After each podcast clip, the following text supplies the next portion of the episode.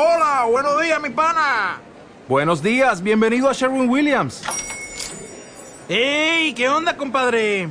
¿Qué onda? Ya tengo lista la pintura que ordenaste en el ProPlus app. Con más de 6.000 representantes en nuestras tiendas listos para atenderte en tu idioma y beneficios para contratistas que encontrarás en aliadopro.com. En Sherwin Williams somos el aliado del PRO.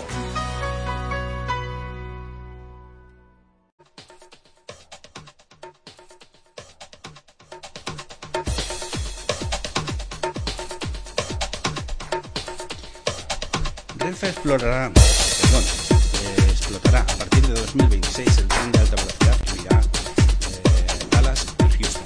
Se encargará de explotar eh, la primera línea AVE de Estados Unidos en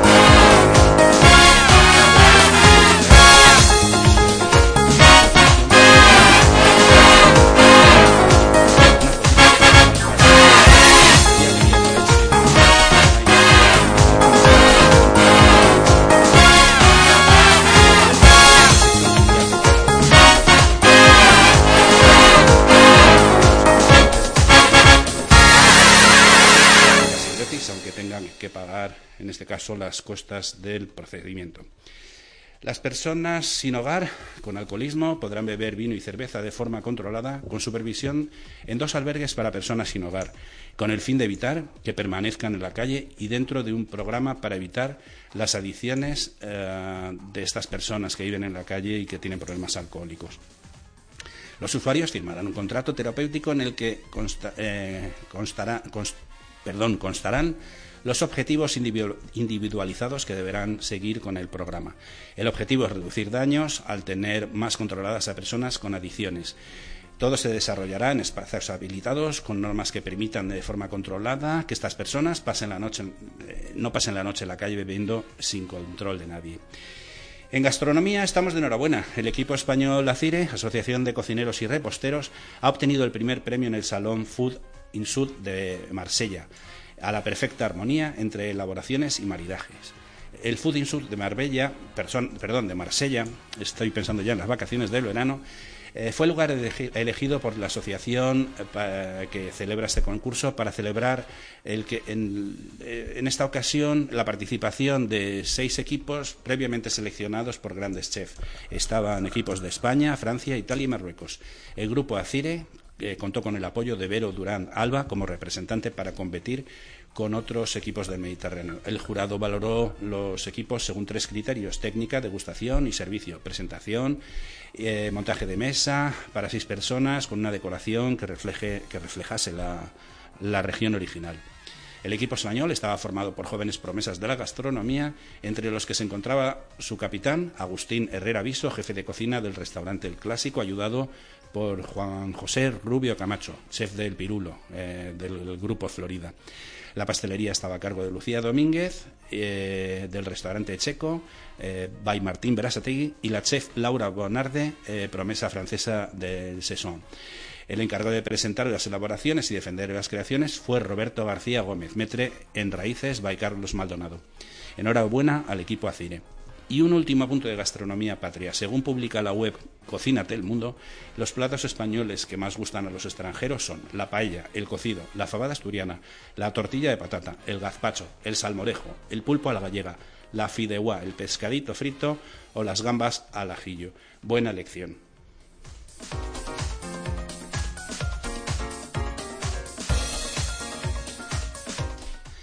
Esto es Diario Salir en Radio La Barandilla, hoy con José Luis Mateos. Hola José Luis. Hola Fernando.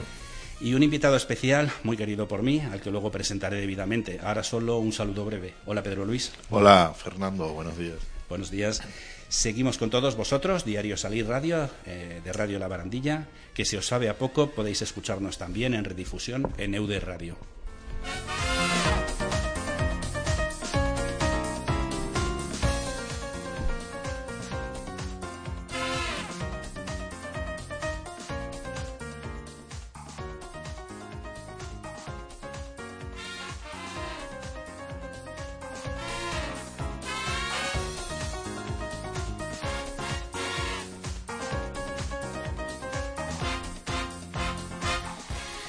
Ahora vamos con Lulubel y su sección Integrados en el Arte que realiza en colaboración con Oco Gallery y que hoy nos habla de música. Pero no voy a ser yo quien presente este grupo gallego, eh, que lo haga la propia Lulú personalmente. Hola Lulú, eh, ¿qué grupo nos traes a diario salir en Radio La Barandilla?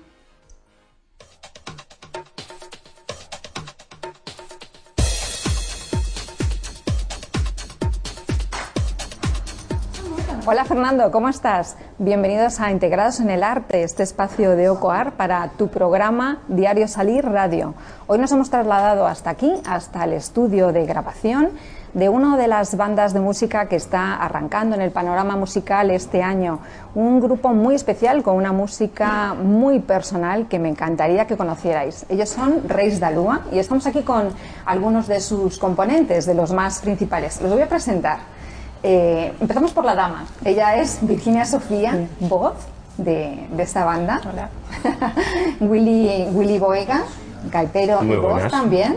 Gracias. Y su batería, Rouco, eh, Jesús Rouco.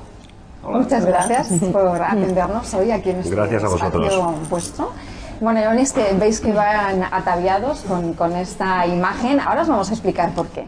Eh, pero, Virginia, ¿qué, ¿cómo nació Reis de Alúa? Reis de Alúa nació, bueno, después de muchos cambios eh, de todo, nació con Willy hace unos años. Y él puede seguir contando el inicio de Reis de Alúa. El caso es que Chamo, eh, de Control Perro Producciones, Sí. yo eh, siempre le he admirado musicalmente desde aquella época de los 80, 90 y tal. Un día nos reunimos por casualidades de la vida y, y me propuso, dice, oye, yo tengo una idea que contigo, a ver qué te parece, pum, pum, pum, empezamos a acoplar ideas y dijimos, esto es el proyecto que queremos. Y, y nació así, sin quererlo ni comerlo. Eh, Empezasteis a trabajar. Efectivamente, empezamos a trabajar en ello, hubo que hacer bastantes cambios hasta que conseguimos encontrar el filón que era lo que los dos teníamos en mente y, y surgimos. Porque además por esta vestimenta, que luego la vamos a, a explicar, luego la vamos a contar, porque es una de las señas de identidad de, de esta banda. No sé si os gusta que se llamen banda o, o formación. Da lo mismo, ¿no? Más o menos, las dos cosas. Eh, bueno, esto es bastante identificativo. Obviamente, eh, la gaita, que es el instrumento que tú, que tú tocas, es como un poco la base y, y el centro en cuanto a imagen, música y estilo. Pero, ¿cómo definirías el estilo de, de la música de Reis Dalúa? Reyes de Alúa tenemos un estilo tan tan diferente que Porque yo no, no es solo podría celta. no poder claro no somos celta pero tampoco se puede decir que seamos pop o que seamos rock o que seamos damos tocamos tantos palos y acoplamos tantos ritmos de música diferentes Que es una que habría que yo creo que tendríamos que inventar un- una palabra nueva no para lo que estamos haciendo Es que grupo. no- tenéis un estilo nuevo, ¿no? Quizá, yo creo, ¿no? Con lo que he escuchado. sí parece no Sí. Puede ser, porque mezclamos muchos estilos, tenemos, yo vengo del funky, del soul, del blues, y ellos pues son un poquito más clásicos y bueno, mezclamos todo. Y aquí- ahí está saliendo un cocido, pero bien. bueno. Interesante, ¿no? Con mucha personalidad. Faves. ¿Qué, qué es lo que te atrapó de, de trabajar con, con ellos, con Reis Dalúa, con este proyecto? Porque tú vienes también de otras formaciones musicales, Yo- con otros estilos. Por mi apellido, Rouco, Sí. está claro que a mí las gaitas me tiran mucho. Y, y bueno, yo siempre he vivido, pues eso, en Galicia, pues eh, rodeado de gaitas y, y yo qué sé, pues las muñeiras. Sí. Mis, mi, mi padre también es cantante y entonces pues siempre... A ver, ¿cómo te explicaría yo? Eh, no, me atrae mucho la música gallega Claro. y me atrajo mucho este proyecto. Te encuentras como en Por- casa, ¿no? Por la mezcla. Acompañando a Por la Willy. mezcla y aparte por el buen rollo que hay. Porque no es solo que hagamos buena música, que nos gusta, sino que también hay un, yo sé, un, un- una aura súper buena. Tenemos todos, somos muy buena gente. todos. Buena de ahí sale la magia, ¿no? ahí sale la magia, ahí sale la magia, ¿no? Hacemos muy bien. Ahora mismo estáis grabando vuestro primer disco, pero ya tenéis eh, dos singles, uno que es el promocional, que se llama Míos Ojos, Míos ¿verdad? Ojos. ¿Y dónde lo podemos escuchar? Bueno, lo podemos escuchar en diferentes plataformas digitales. eh, Podomatic, ¿no? sí, Podomatic. ¿Cuál otras hay? Hay varias, ¿no? hay varias eh, En caso Podomatic se puede descargar. Sí. Sí, sí, de hecho tenemos sí. alguno de nuestros singles, eh, está de forma gratuita para que todo el mundo pueda acceder a él solamente por conocerlo. El de Míos Ojos, eso es. Es, sí. eh, Curiosamente está recibiendo demasiadas Demasiadas. descargadas, más, más descargas de las No, sola- esperadas. no solamente aquí en, en España, ¿no? Claro, no solamente en España, al parecer en la zona, en zona de, de Francia, Argentina y México, pues eh, está habiendo algo que tampoco esperábamos así de repente. Qué bien, ¿no? O sea, es una Sí. forma de poderos expandir porque no sé si esperáis, eh, o todavía es muy pronto, ¿no? Algún, eh, algún estilo de público que os pueda seguir o... Puede eh, ser su libre, o música. sea, no- nunca- Ujú. uno nunca sabe cuál va a ser el público que te va a seguir. Lo, lo- lo bueno sería que sea todo el público y todas las generaciones, aunque nunca le vas a gustar a todo el mundo. Eh, pero bueno, A ver, está claro de que a todo el mundo nunca se le puede gustar, pero nuestras letras, por ejemplo, sí que están adecuadas para cualquier clase de público, de tal manera de que hay, por ejemplo, canciones que hablan eh, sobre enfermedades, que si no lo has sufrido directamente, lo tienes por algún pariente o has perdido a alguien a través de tal o amigos que has perdido, todo el mundo se puede sentir identificado. O sea, una de las señas de identidad que a lo mejor tenemos es que el público está muy abierto, o sea, podemos gustar o no, eh, pero tanto a gente de, de 10, 15 años como a personas sentirse- mayores de 90, 95 años que dicen es que esto yo lo he vivido de otra manera, porque al final estamos con otros tiempos, pero tenemos O sea ese, medio. Buscáis un poco la interpretación o hacer sentir de manera emocional, un poco... Sí, tal cual. quizás sería un poco eso. cada letra tiene su historia y te lleva a interpretarlo de una manera diferente. Y también la gente se puede sentir identificada con esa letra para todo el público. Hablando de interpretaciones, además eh, Virginia es actriz y cuando se gestaba esta formación buscaban una cantante que supiera también interpretar, porque la puesta en escena, que lo decíamos antes, es muy importante y está muy, muy cuidada y es igual de especial para, para esta banda, para esta formación, que lo que es su estilo de música. Y mm, eh, bueno, comentarnos un poco esto, ¿no? Salís normalmente, eh, luego vamos a pasar unas fotos eh, vuestras con, con, bueno, pues con el kit y, y, y la puesta en escena. Yo estoy deseando verles porque son muy divertidos y, y porque, bueno, pues esta interpretación es como un plus, ¿no? ¿Para cuándo os vamos a poder ver este año en directo, quizá? Y yo creo, estamos grabando el disco en este momento y cuanto antes, posiblemente junio, julio, a lo mejor antes o después. Ahora estamos trabajando en el disco para que Ajá. hacer un buen trabajo Sí. y luego estar ya preparados para salir, para salir al público. y que nos escuchen en vivo. No, está claro. Estamos en eso. Nos- nosotros Sí, tenemos, que nosotros a- concentrarnos, tenemos que concentrarnos ahora mismo en terminar esto. Ajá, sí. Eh, No podemos ir pensando en, venga, y esto, y esto, y esto, y esto, porque el que mucho abarca, poco aprieta. Exacto. ¿no? Decían. Y mm, entonces, claro, lo primero que queremos hacer es terminar el disco. Después de ello ya preparamos los directos para empezar. En cuanto tengamos el, el disco es cuestión de días que podamos empezar a, a que nos podáis ver en directo y que podamos disfrutar todos, ¿no? Eh, tanto nosotros como, como el público. Es que con esta imagen yo creo que es una de más. A mí me lo parece, ¿eh? yo lo digo de manera personal, pero ya sabéis que soy fan, yo me he enganchado a esto de la gaita. Y hablando un poco de eso, ¿cuándo se te ocurrió empezar con este instrumento que no es muy usual para escucharlo así en formaciones musicales? Sí, sí. Bueno, pues hace alrededor, alrededor de 20 años. No sé exactamente, quizá algún año menos, pero por ahí andaba. Pues uno de los viajes que yo tengo rutinarios hacia, hacia Galicia, para, para Sí. ver la familia, para ver amigos, para ver... Un día me estaba volviendo... No, al revés, estaba yendo para allá y digo, "Jo, me gustaría comprar una gaita para tenerla de... de- para colgarla Sí. en, el- en la cama, encima de la cama. Digo, ahí pongo mi gaita. Digo, ay, qué bien, ¿no? Eh, algo que me gustaba. Sí. Me fui para allá, la compré, a la que volvimos, digo, "Joder, qué lástima. Digo, tengo una gaita y no sé tocar el cumpleaños feliz, o no sé. Digo, bueno, pues cuando llegué para la zona centro, eh, me busqué sitios donde poder estudiar y demás, y me empezó a enganchar el gusanillo, me empezó a enganchar, de repente dije, yo creo que puedo componer, pum, pum, pum, pum, pum, pum, pum, y cada vez necesito más, sí, fui ampliando hasta ahora, hasta ahora. Pues tuviste buena idea, ¿no? Eso creo, eso creo. Sí, eh, tenemos también, eh, Jesús, otro segundo single, ¿no? Que también está grabado, Sí. que se llama...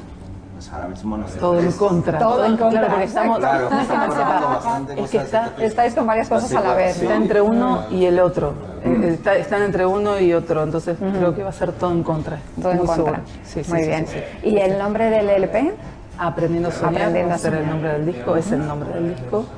Volvemos al tema de la composición, porque yo tengo una curiosidad que me encantaría que nuestros eh, seguidores, nuestros amigos de Integrados en el Arte y de Diario Salir Radio, eh, eh, pues pudieran entender cómo es este proceso de composición, el proceso creativo desde que tienes una canción así en mente, una idea, hasta, hasta que conseguimos escucharla. Eh, eh, la verdad es que es mucho más costoso de lo que la gente a lo mejor se puede imaginar. Es que yo creo Porque que sí, por eso digo que nos lo cuente, ¿no? Y así lo entendemos. Tienes, tienes en un principio la idea, tienes una melodía, empiezas a crear una letra, le das melodía a las letras, luego la arreglas, luego buscas acordes, los arreglas, luego buscas bases, las arreglas. Y- Hasta que consigues, ¿no? Sí, sí, hasta, hasta que se consigue, por lo menos hasta que se consigue la idea que en un principio tenemos todos en la cabeza, ¿no? Que lo podemos tener. Y claro, tú puedes hacer algo, te puede salir algo, puede ser un pastel que se puede comer, pero a lo mejor le falta la nata, ¿no? Ya, ya. Y dices, joder, es que si le echas la nata y le echas la nata y luego dices, joder, es que un poquito de leche condensada pum, y le echas la leche condensada, pues es un poquito, un poquito igual. Quiero aportar algo. Claro que Lo sí. interesante acá es que cuando hay una idea, él la transmite a nosotros y así estamos tum, tum, tum, tum, tum, tum, de acá para allá, haciendo y después poniendo y sacando. Y es así trabajo en estamos. equipo, ¿no? Al final, sí, sí, ¿no? sí, sí, todo el tiempo. ¿no? Todo el tiempo estamos. De hecho, hay veces que a lo mejor le tengo que decir, Jesús, mira, en la batería a ver si puedes buscar algo que tenemos que darle un sentido triste, por así decirlo, ¿no? O, o de fiesta, o un Lo que. Pero este sentimiento es como de, de tal. Y uf, es una locura al final para todos. Claro, claro. Y yo por suerte le entiendo. A ver. Por, Menos por mal. A suerte. veces. Mientras no me cambien la letra todo el tiempo, está todo bien. A ti ya que te las cierren y ya está, ¿no? Al final. Y hablábamos antes de, de la cantidad de influencias que teníais, ¿no? Que vienen de, de antes, de vuestro bagaje profesional, ¿no? El pop, el celta, el rock. Y también tenéis algún punto con los teclados un poquito más industrial, me ha parecido escuchar en algún tema. Una mezcla un poco especial, ¿no? Pero siempre la gaita y lo celta, por así decirlo, siempre. de fondo, ¿no? Sí, siempre también a lo mejor estamos buscando algo como tenemos que mezclarlo con sonidos más actuales. A lo mejor el- las teclas no tienen por qué ser un órgano, un piano clásico, sino que buscamos unos sonidos más actuales para acoplarlos a músicas más ancestrales como a lo mejor es la mía. O, mm, y luego, claro, pues, gracias a Virginia que que tiene una facilidad para meterse en el papel de cada canción increíble y, y sabe interpretar lo que realmente se quiere decir. No sé si, si se me puede entender con estas palabras. Totalmente, Pero- seguro que sí. Sí. Desde luego tengo muchas ganas de verles en directo, lo digo porque es que aparte de la música, que también la escucho, por supuesto esa imagen y esa interpretación tan especial que van totalmente alineadas con el estilo de música y que es, es como un plus, ¿no? es algo diferente. Os vamos a poder seguir en las redes sociales, ¿no? en Facebook, en Instagram y en las plataformas y tenéis página web también. Sí, pla- página web, Instagram, Facebook, Twitter, ¿no? Sí. Sí. Ahí nos vamos a ir enterando un poco de vuestros poco avances, poco, sí. vuestros nuevos temas que vais publicando y para cuando haya un concierto, por supuesto. Lo más importante. Lo más importante. claro que sí. ¿Algo que nos queráis contar, que queráis decir para ir terminando? No me miréis a mí. No, Creo que lo tenemos todo bastante dicho. Solamente espero que el día que nos podamos encontrar en directo, que, que sepamos todos eh, eh, disfrutar. Porque claro los primeros que disfrutamos somos nosotros cuando estamos en el escenario, pero si la gente no disfruta, nos volvemos fracasados. Seguro que eso no va a pasar. Es música que transmite, estoy segura. Y bueno, me encantaría que pudierais seguirles y conocerles. Yo creo que os va a gustar mucho. Y bueno, pues nada, Fernando, yo me voy a quedar aquí un ratito porque ellos van a ensayar y yo lo voy a ver. Así que me quedo aquí con ellos. Me despido por ahora. Espero que hasta la siguiente entrega de Integrados en el Arte seáis muy buenos. Y nada, lo dicho, os vamos a dejar con unos temas de, de Reis Dalua, que, que significa Reyes de la Luna, por cierto, que no lo hemos dicho, para que podáis conocer ese estilo de música y haceros fan de ellos. Hasta la próxima, que seáis muy buenos. Hasta luego. Gracias. Adiós.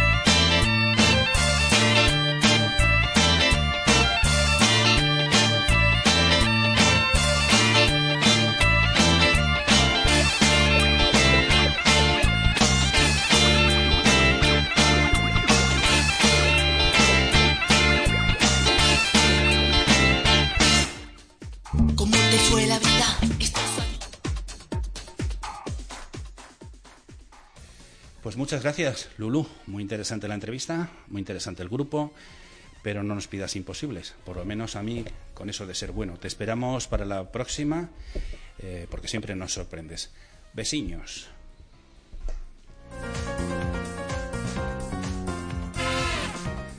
Bueno, y ahora sí, os presento a Pedro Luis Requena Manzanilla.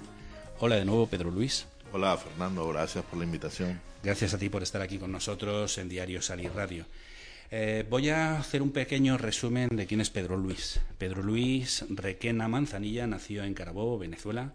Es abogado de profesión, graduado por la Universidad de su ciudad natal. Se especializó en Derecho Administrativo. Además de ejercer su profesión, ha sido profesor titular de las cátedras de Derecho Administrativo y Contencioso Administrativo en la Facultad de Ciencias Jurídicas y Políticas de la Universidad de Carabobo.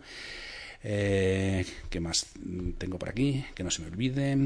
Se interesa, te interesaste a edad muy temprana por las artes plásticas, de las que eres un amante en todas sus expresiones artísticas. Mm, Empezaste a hacer un, a hacer un seguimiento de grandes artistas de la historia como Leonardo da Vinci, Rodin, Botticelli, Velázquez, Degas, Van Gogh, Monet o Renoir. Esto lo estoy leyendo porque es algo que él me aportó pues, para ver sus eh, intereses eh, artísticos. ¿no? También, también te interesan artistas modernos y contemporáneos como Frida Kahlo, Kahlo perdón, Basquiat, Warhol, eh, Capur o Kusana. Entre los españoles destacan para ti, entre otros, artistas de la talla de Salvador Dalí, Picasso, Baltazar Lobo, Chillida o Manolo Valdés y luego también artistas venezolanos como Marisol Escobar, eh, Soto, Cruz Díez, Vigas y principalmente el artista plástico José Antonio Araujo, al que representas, entre otros muchos, y del que luego hablaremos. Eh, antes de entrar en el arte, ¿desde cuándo estás en España? Bueno, Fernando, tengo ya año y medio prácticamente aquí en España. Eh, mi primera parada fue en Galicia, hacia el norte. Sí, porque tu mujer es española. Supongo que eso influyó en la decisión de instalaros por aquí, ¿no? Sí, mi mujer es española, de padres gallegos, aunque ella había nacido en Venezuela. Y bueno, nos llegó una grata alegría y sorpresa que quedó embarazada. Y en, estando en Venezuela con una situación un poco difícil, como tú lo sabes también, este, cuando llegó con el, el día que me llegó con la prueba de embarazo, le dije al día siguiente, pues tenemos que hacer las maletas y nos vamos. Eh, eso te iba a preguntar, aparte del embarazo, eh, ¿influyó en vuestra, eh, en vuestra venida a España la situación socioeconómica de Venezuela? Sí, por supuesto, para nadie es no podemos mentir en ese sentido. La situación socioeconómica y política en Venezuela está muy mal y no es un buen lugar, digámoslo así, como para tener un bebé allá. Eh, me da mucha cosa con la gente en Venezuela, la, la está pasando muy mal. Pero en ese momento le dije, mira, tienes ya tu familia en España, tú eres ciudadana española, la niña va a tener todas también sus beneficios, su sanidad, seguridad social. Y pues nada, la decisión fue venirnos. Porque además, eh, tú allí tenías una situación desahogada. Tú eres abogado, eras profesor universitario, o sea que no eras de las personas que lo están pasando mal, pero preferiste venirte a España, ¿no? Sí, mira, siempre pensando primero en la bebé, una beba preciosa, Luciana, ya está por cumplir años la semana que viene. Eh, como tú lo dices, profesor universitario, pero por supuesto tampoco es que nuestros sueldos en Venezuela son como acá, ¿no? Más lo hacía por amor, por, por dedicación que otra cosa. Ya yo tenía 20 años de, ininterrumpidos de, dando clases en la universidad. Y bueno, abogado, miembro de un bufete muy conocido allá en mi ciudad, Valencia, que estamos muy cerca de Caracas, la capital. Sin embargo, pues no sé, me, entró una preocupación y, como te digo, la situación en Venezuela es delicada y más con una bebé recién nacida y, y dijimos, bueno, vamos, probamos, estamos un tiempo por allá, vemos que ella pase algunos meses, un año y ya veremos. Pero por supuesto, ya estoy enamorado de aquí, de esta ciudad. No, y ya te quedas, ¿no? Porque has montado dos empresas, Muy Ole, Muy Ole Art Gallery y Muy Ole Design. Sí, señor, estamos en eso. Gracias a Dios, bueno, tratando de emprender un poco aquí en este país. Bueno, estás enamorado del arte, comenzaste a coleccionar obras de pintura y escultura distintos, en distintos formatos y técnicas y te defines como un modesto coleccionista de arte, sobre todo artistas latinoamericanos y en especial venezolanos. Eh, brevemente, ¿qué, obras de arte tienes que te gusta coleccionar? Sí, mira, desde muy joven, este, gracias a algunas amistades pues que teníamos allá y algunas galerías de arte que me había hecho amigo de, sus dueños, los, los dueños de estas galerías me invitaban a las exposiciones y, y desde muy joven me fue llamando la atención el arte. Yo estudié humanidades, para, luego para la carrera de Derecho en, nuestro país está Ciencias Humanidades en bachillerato. Y bueno, yo me fui por Humanidades y ahí por supuesto vi una materia que era Historia del Arte. Desde ahí, desde muy pequeño, desde muy joven, empezó a llamarme la atención. Luego en mi ciudad, pues con estas galerías y amigos, luego me trasladé a Caracas a trabajar y estudiar posgrados. Igual asistí a museos, galerías y ahí me fue entrando ese gusanito hasta que, bueno, eh, ya graduado, trabajando con un sueldo, mis ganancias, honorarios, empecé a coleccionar piezas, ¿no? Poco a poco. Y de ahí te viene lo de ser un art dealer. explícanos qué es un art dealer. Bueno, art dealer es una expresión muy nueva, moderna, digámoslo así. Este, quizás antes mm, tú recordarás lo que llamaban a los los marchands, los marchands de arte. Los marchantes, sí. Los marchands, marchantes, este, que era una palabra muy francesa, ¿no? Y, y pues hoy en día este, los art dealers somos eso, somos unos promotores de arte, eh, ayudamos a los artistas, los promovemos, los llevamos de la mano, hacemos como una especie de intermediación entre las galerías, los galeristas y los artistas, porque vamos, los artistas tienen, tienen su tiempo dedicado a crear, ¿verdad? Su musa, a crear su, su pasión es el arte, eh, diseñar, pintar o esculpir, lo que sea. Y bueno, el trabajo nuestro es eso, como el artista no tiene tiempo para ir a la calle, para relacionarse, para buscar la galería, las exposiciones, las ferias, los coleccionistas, los interesados, bueno, el art dealer, ese es más o menos el trabajo que estamos haciendo. Eh, ¿Hay algún tipo de ayuda para el arte ahora mismo? ¿Algún tipo? De ayuda de ayuda por parte del Estado? Mira, siempre hay fundaciones, tanto públicas como privadas, y, también ayudan a veces para eventos benéficos y este tipo de cosas. Eh, creo que por ahí Fernando el otro día me había comentado algo. Pero. Sí, luego hablaremos, de ello. Sí, pero realmente, por lo menos yo ahora acá en España, estoy trabajando privadamente, pues, por mi lado. No hay nada. Gracias. Eh, eh, ¿Tienes una empresa, una galería? O, bueno, eres galerista con Muy Ole Art Gallery. Eh, no sé, ¿llegas a la representación artística a través del coleccionismo o al coleccionismo a través de la representación artística? Sí, diría que lo primero, llego a la representación artística a través del coleccionismo. Yo empecé como coleccionista, yo siempre digo un pichón de coleccionista, porque decir coleccionista, wow, tampoco soy un, un Thyssen, ¿no? Eh, pero sí, empecé y fui forjando una pequeña colección de arte. Y... No, y si, y si eres un Thyssen, me lo dices que, que me voy contigo. bueno, primero tengo que buscar a la tía, a ver dónde está, la he este, pero sí, empecé primero con eso, una colección desde muy pequeño y fui eh, tratando ¿no? de ir adquiriendo obras, sobre todo venezolanos, latinoamericanos, y eso te va llevando a lo otro. Una vez estando acá en España, con mi mujer, ya con la niña, pues un día, mira, no sé, simplemente así lo pensé y dije, Vale, pero si tenemos tantos artistas latinoamericanos y venezolanos y muchos que se están trasladando acá, pues yo creo que esta es la vía que puedo tomar. eh, bueno, eso, eh, eso Muy Ole Art Gallery. Mm, brevemente, Muy Ole Art Design, ¿qué es? Eso es otra firma, una empresa que tenemos junto con mi pareja, mi señora, este, ya para eh, digamos, también fue una idea que trajimos desde Venezuela, pero para hacerla acá. Es una marca de ropa, accesorios, pero sobre todo diseñada para el área turística, sobre todo souvenir, turismo. Y bueno, estamos ampliando un poco las gamas, camisetas, gorras, morrales, bolsos. Pero prométeme que es con calidad, no la típica camiseta de souvenir que se rompe al tercer día. No, no, para nada. De hecho, si uno quiere emprender con algo nuevo y en un país donde hay tanta competencia, pues la idea es iniciarnos con algo totalmente diferente. Estamos trabajando con unas máquinas, unos equipos nuevos que son plotter de corte y estamos trabajando con vinilo textil, vinilos textiles franceses, italianos. No es serigrafía, o sea, no es pintura, no es la típica franela de pintura, sino es, otro método, es otra calidad, por supuesto, muy superior. Luego, si quieres, lo repites, pero ¿tienes una página web donde la gente pueda ver esto de eh, design? Sí, ya, ya la tenemos, está si no es hoy, mañana, este fin de semana, ya sale, ya está lista, es www, este, muyoledesign.com. Eh, escrito design, con, terminado en G, eh, en GN. Perdón. Eh, bueno, ya sabemos que es muy olé, eh, ya sabemos cómo llegas al arte a través del coleccionismo. Ahora vamos, vamos a hablar de los artistas a los que representas. Eh, Meninas Reloaded, del destacado escultor venezolano José Antonio Araujo, es la primera eh, muestra que organizaste en Madrid y la que, eh, de la que he de decir que me siento muy orgulloso de haber participado llevando la comunicación. Eh, porque bueno salimos en varios medios de comunicación en televisiones la verdad es que asistió muchísima gente al palacio mm, se me ha olvidado cómo se llama el palacio de Santoña el palacio de Santoña eh, la exposición fue impresionante. Pero para quienes no conozcan ni a José Antonio Araujo ni las Meninas Reloaded, háblanos un poquito de él.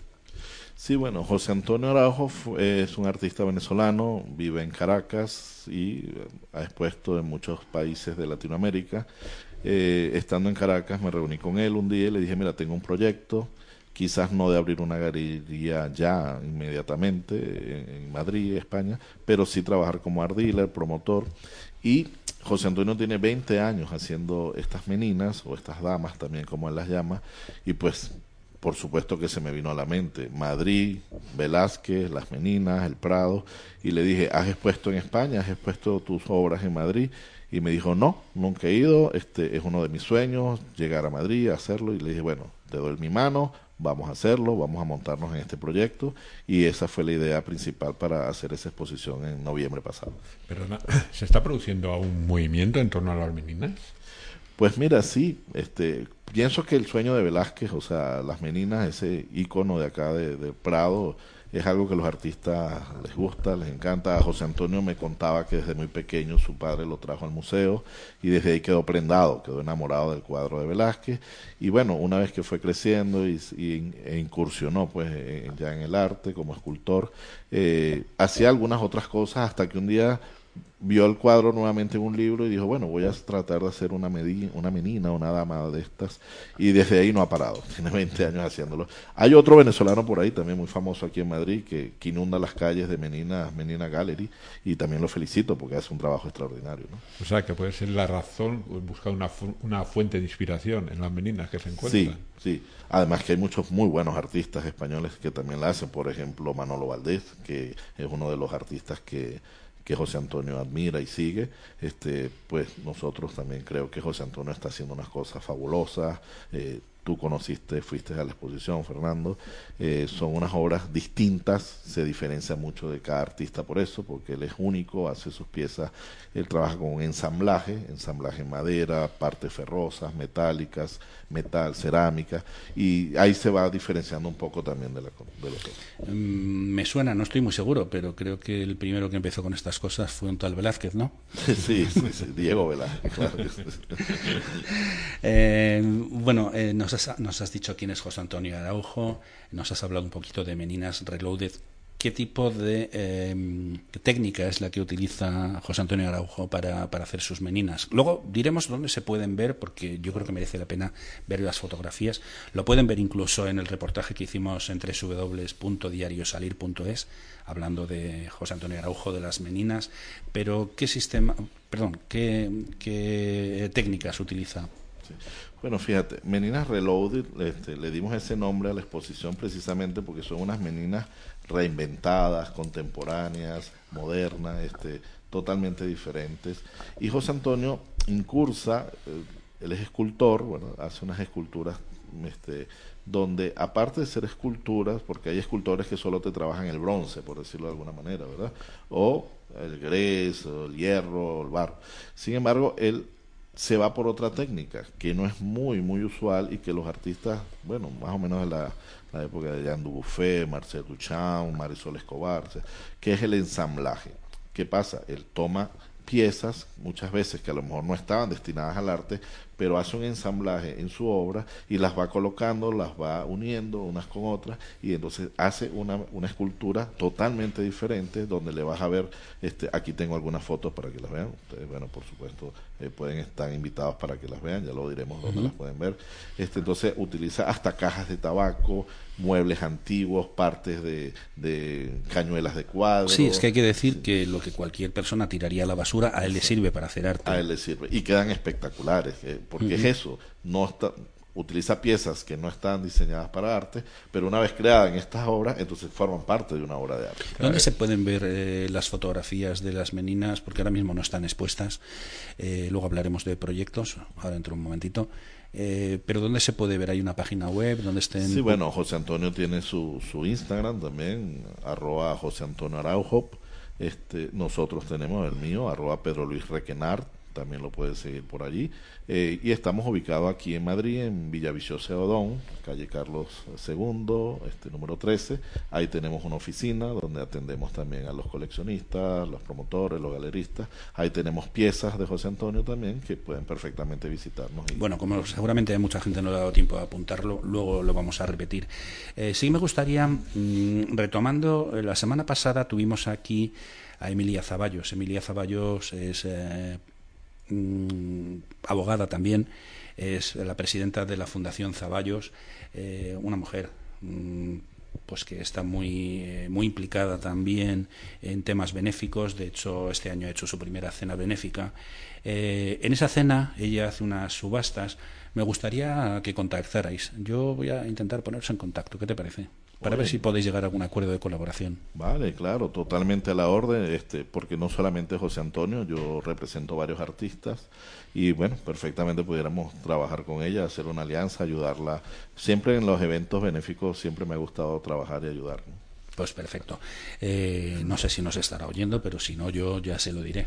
Yo sé, en torno a lo que acabas de decir hace un momento, nos siguen dando ideas para el, para el reciclaje y el mantenimiento del medio ambiente, con lo cual habría que ir tomando nota y apuntarse para buscar arte con todas las cosas que tenemos a nuestro alcance, que no necesariamente siempre tiene que ser los mismos materiales que utilizamos todos, o sea, con lo cual es muy de agradecer también. Sí, sí, él, utiliza, recicla, utiliza materiales ecológicos, incluso el otro día me decía, eh, bueno, de algo no muy bueno sale algo bueno, porque por ejemplo, eh, si ves aquí el catálogo, algunas fotos, vemos unas cajas de tabacos que él les incrusta y les pone en la pieza. Entonces, mira, tengo un amigo que es fanático de los tabacos y a cada rato me está regalando la caja.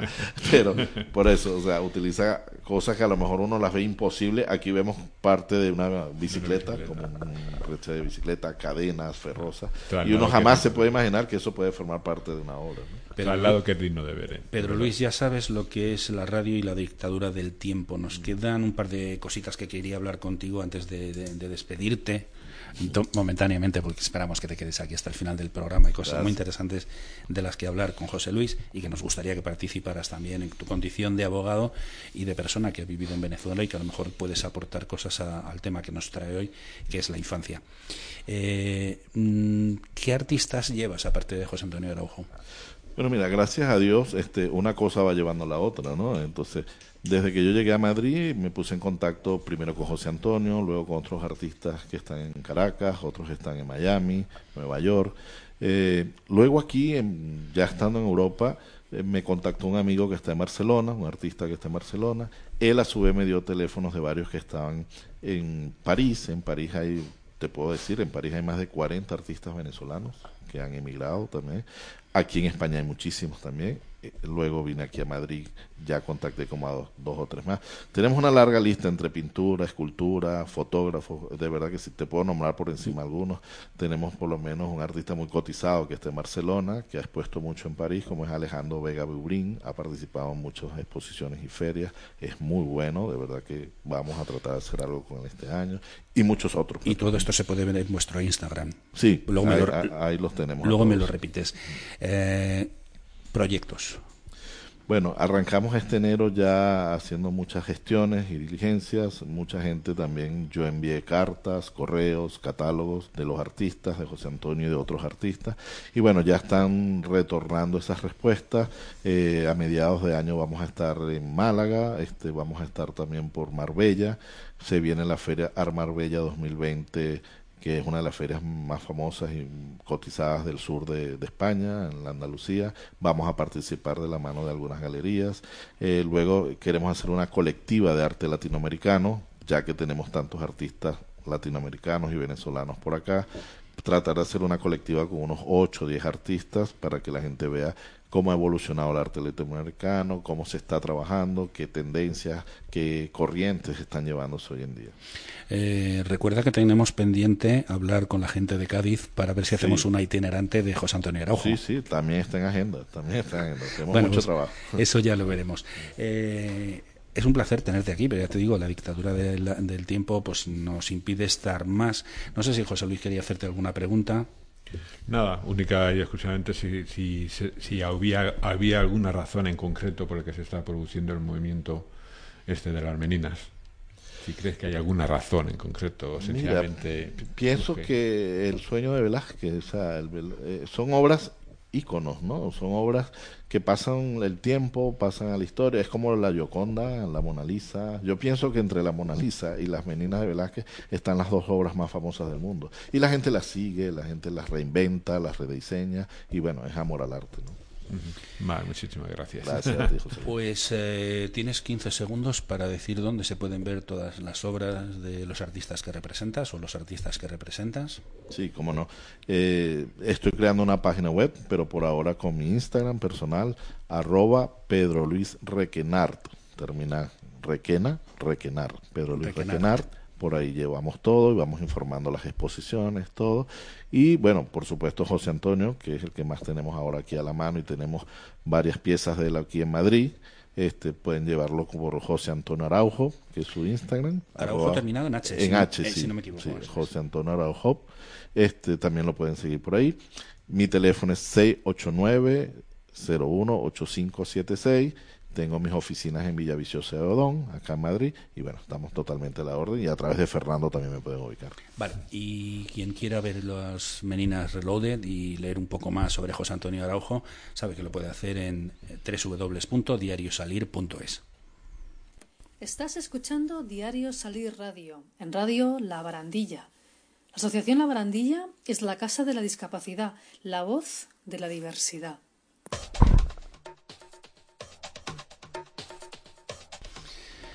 Pues muchísimas gracias, Pedro Luis. Eh, vendrás otro día a contarnos más cosas de tus otros artistas. Hemos hablado mm, poco, me hubiera gustado hablar más, hemos hablado de José Antonio Araujo, pero tienes otros de los que me gustaría que vinieras a hablar de vez en cuando. Así que, bueno, ahí te tenemos.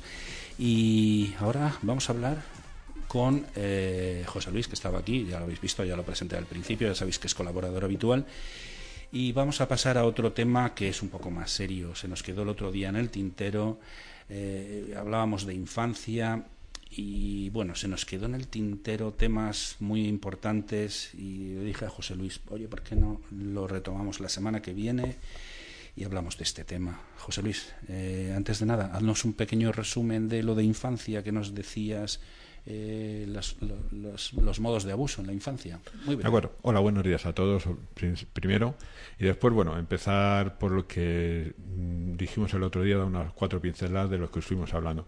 El problema más importante, sobre todo, es hablar de que el, la- el maltrato, el maltrato es un problema de educación y es un problema de respeto. Dicho eso, pasamos a enumerar los diferentes tipos de abuso que hay. Entonces, mm, los diferentes tipos de abuso es el- empezaríamos por el abuso físico. El abuso físico es el típico de que obligas al niño a hacer una cosa porque por la fuerza, ¿no? No es que le tengas que pegar ni tengas, sino que por la fuerza tú lo tienes que hacer porque yo te lo mando. Es- Entonces ese es el abuso físico. Después está la negligencia y el abandono físico. La negligencia es al niño que se le deja, que no se, que no se le alimenta, que no se le viste en condiciones, que no se le mantiene una higiene adecuada.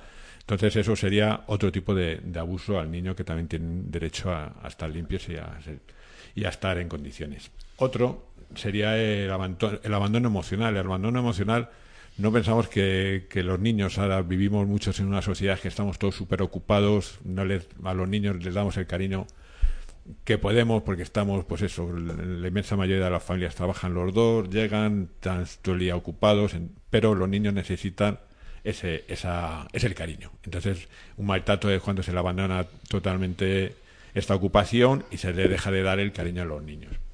Y pasamos después a lo que nos ha estado ocupando estos días, que es el abuso sexual.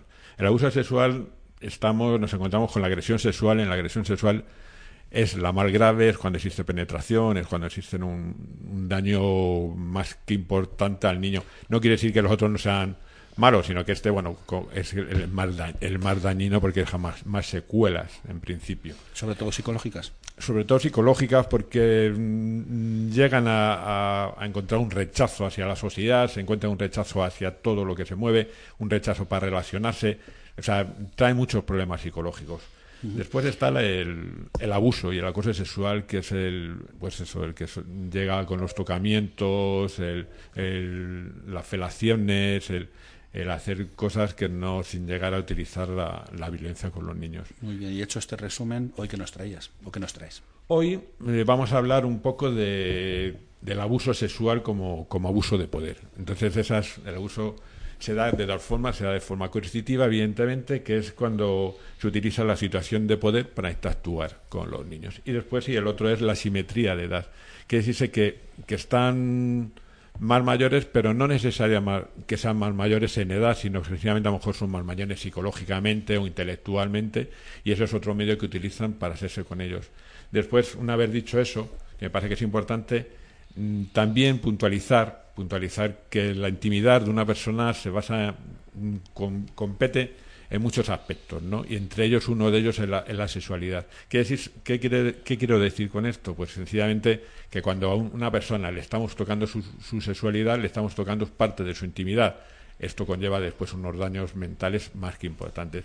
Y dicho esto, vamos a intentar ir desbozando y quitando ciertos mitos que nos encontramos en la sociedad y que todos somos partícipes y que todos los hemos escuchado alguna vez.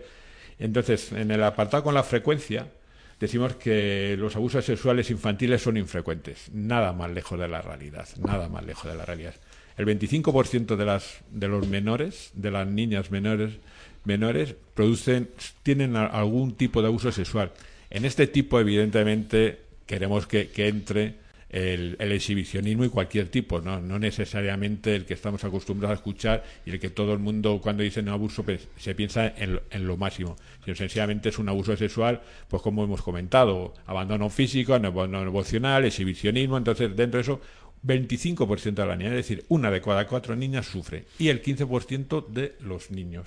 Entonces, déjame que te haga una, pregunta. Eh, el tema de la frecuencia, si no se conoce más, es una de dos, o porque no se denuncia o porque precisamente eso no, no lo desconocemos, pero es más importante de lo que nos creemos.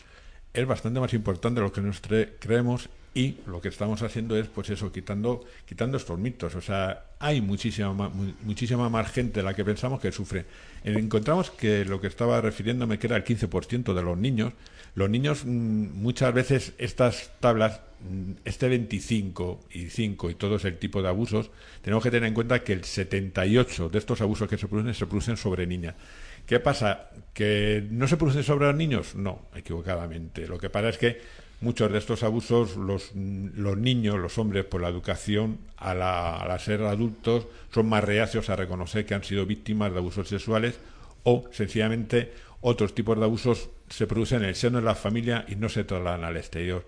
Pero no quiere decir eso que se produzcan menos en unos que en otros. Se producen exactamente igual, tanto en niños como en, en menores. Otro de los mitos que estamos diciendo hoy ocurren más abusos que antes. No, lo que pasa es que hoy estamos muchísimo más, más informados que antes. Antes se, producían estos abusos, pero la sociedad no tenía conocimiento de ellos. Ahora, gracias a los medios de información, gracias a la, tecnología que hay, a la Internet y a todo, pues todos somos, que somos más conscientes de que estos se están produciendo. O sea, que se producían exactamente igual que antes. Eh, déjame que te pregunte una cosita. Eh, hablando de esto de, la mm, eh, de, que no se conocían antes.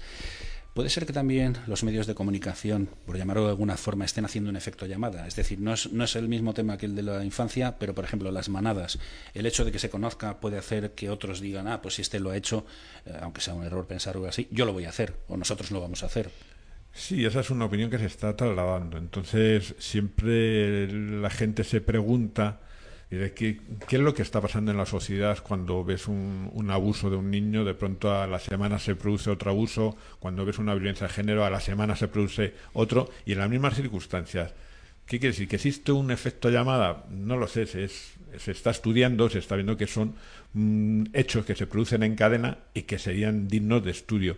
Entonces, que a lo mejor el exceso como el defecto de información son malos. Tendríamos que buscar a lo mejor algo entre medias y quitar la parte morbosa que realmente no tiene ningún sentido el explicar cómo se ha producido ese abuso, cómo se ha producido esa violencia y remitirte solo a que se ha producido sin darle mayores explicaciones. ¿Hay un agresor tipo? No, no hay un agresor tipo. No hay un agresor tipo.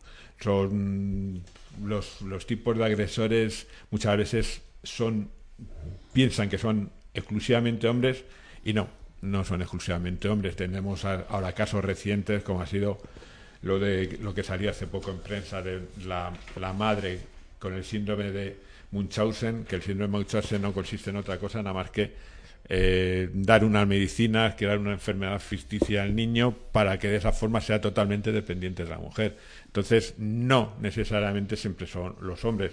Lo que pasa es que sí son la mayoría, que eso no, no nos podemos coger y decir, obviarlo. Entonces la mayoría de los hombres sí son, son hombres.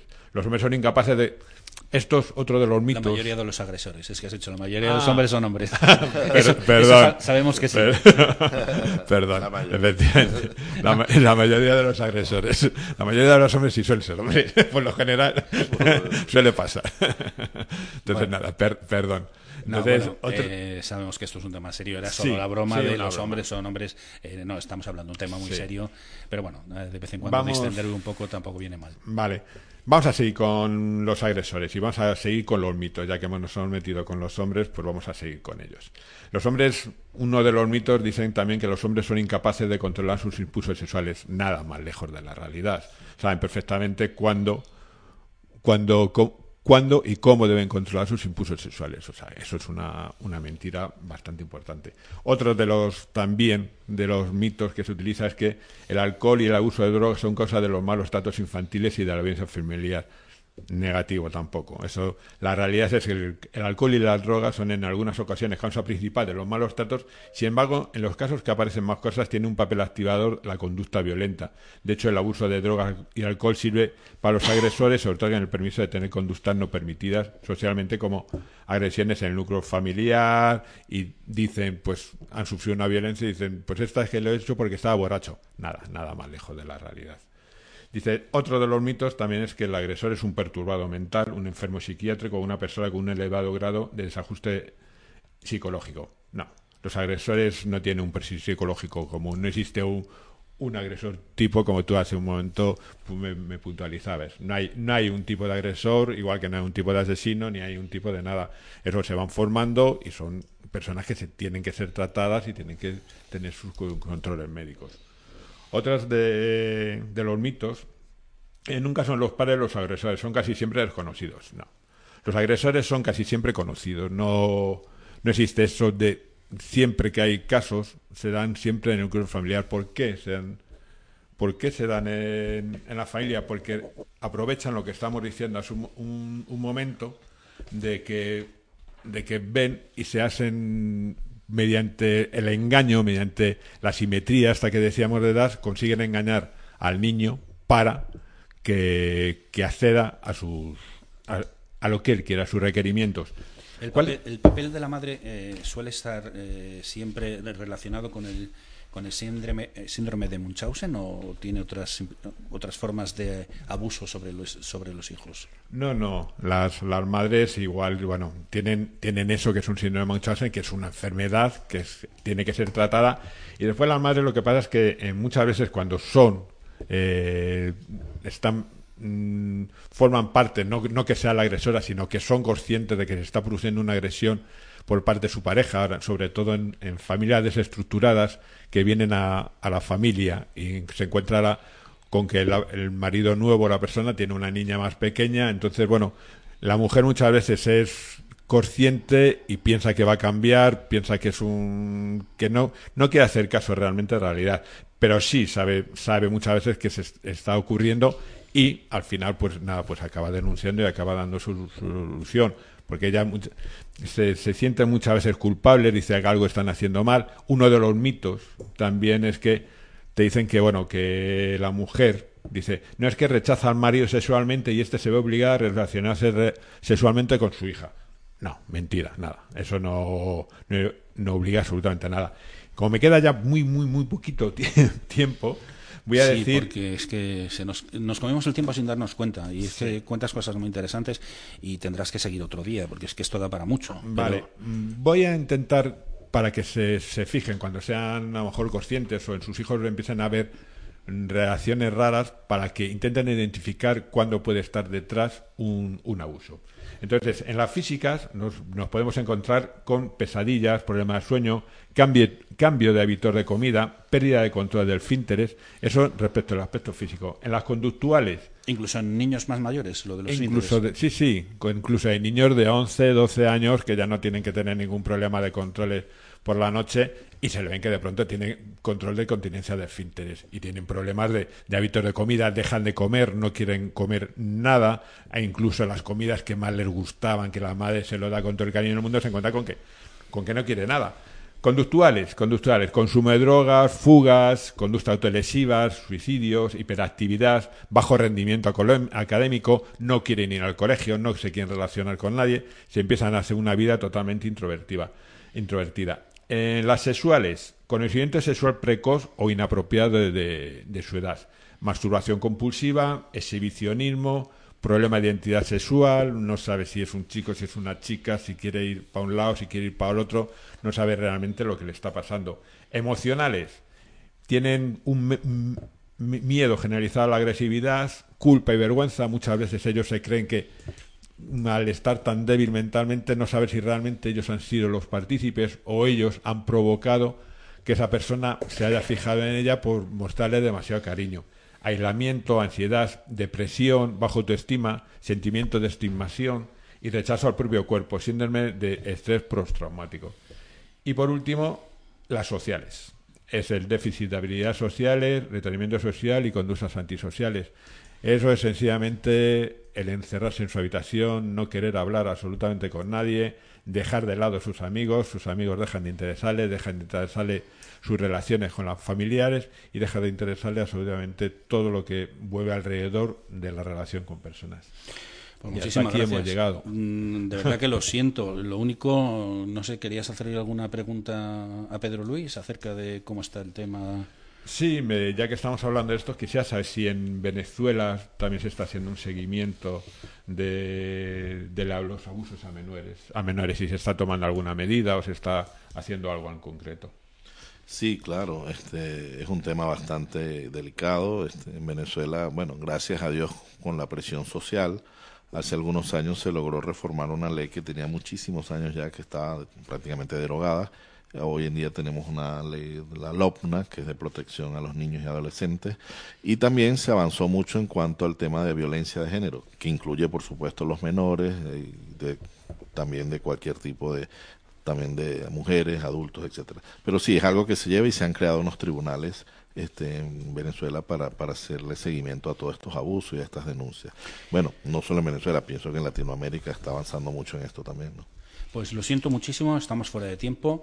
Solo recordaros que eh, aquí en Radio La Barandilla, eh, www.labarandilla.org, hay un proyecto de 12 meses, 12 sonrisas en febrero dedicado a las enfermedades raras decía que hasta aquí ha llegado nuestro programa de hoy. Eh, tenéis eh, un correo al que nos podéis mandar información a info.diariosalir.gmail.com Os esperamos el próximo viernes, día 28 de febrero, mismo sitio, misma hora, en www.labarandilla.org, de 13 a 14. Y como, mm, bueno, si os ha sabido a poco, eh, también podéis escucharnos en redifusión en Eude Radio, que tiene una nueva página web que es www.euderadiomadrid.es. Los domingos de 13 a 14 y los martes de 16 a 17. Dime, José Luis. Solo puntualizaros una cosa que intentaremos hablar los próximos días de menores en conflicto. Pues no siempre son ellos las víctimas, hay muchas veces que ellos son los agresores. Entonces también hablaremos de ellos para ver también cómo se, se puede tratar eso y en concreto hablaremos del síndrome del emperador para explicar de qué, en qué consiste. Muy bien, pues nos dejas con la duda de qué es el síndrome del emperador. Eh, decía que nos podéis oír de, en eh, los domingos de 13 a 14, los martes de 16 a 17 y a partir de marzo, de marzo nos van a escuchar en Argentina a través de Radio Hermes, ya os iremos informando. Hasta aquí, Diario Salir en Radio, en Radio La Barandilla. Muchísimas gracias, Pedro Luis, por haber estado con nosotros compartiendo este tiempo y hablándonos de arte y de tus representados. Gracias a ti, Fernando, por la invitación y bueno, estoy a la orden cada vez que quiera invitarme. A la orden estamos nosotros. Gracias por haber compartido esta hora de radio con nosotros y nos vemos el próximo viernes de 1 a 2 de la tarde. Saludos cordiales y buen fin de semana a todos. Hasta el próximo día.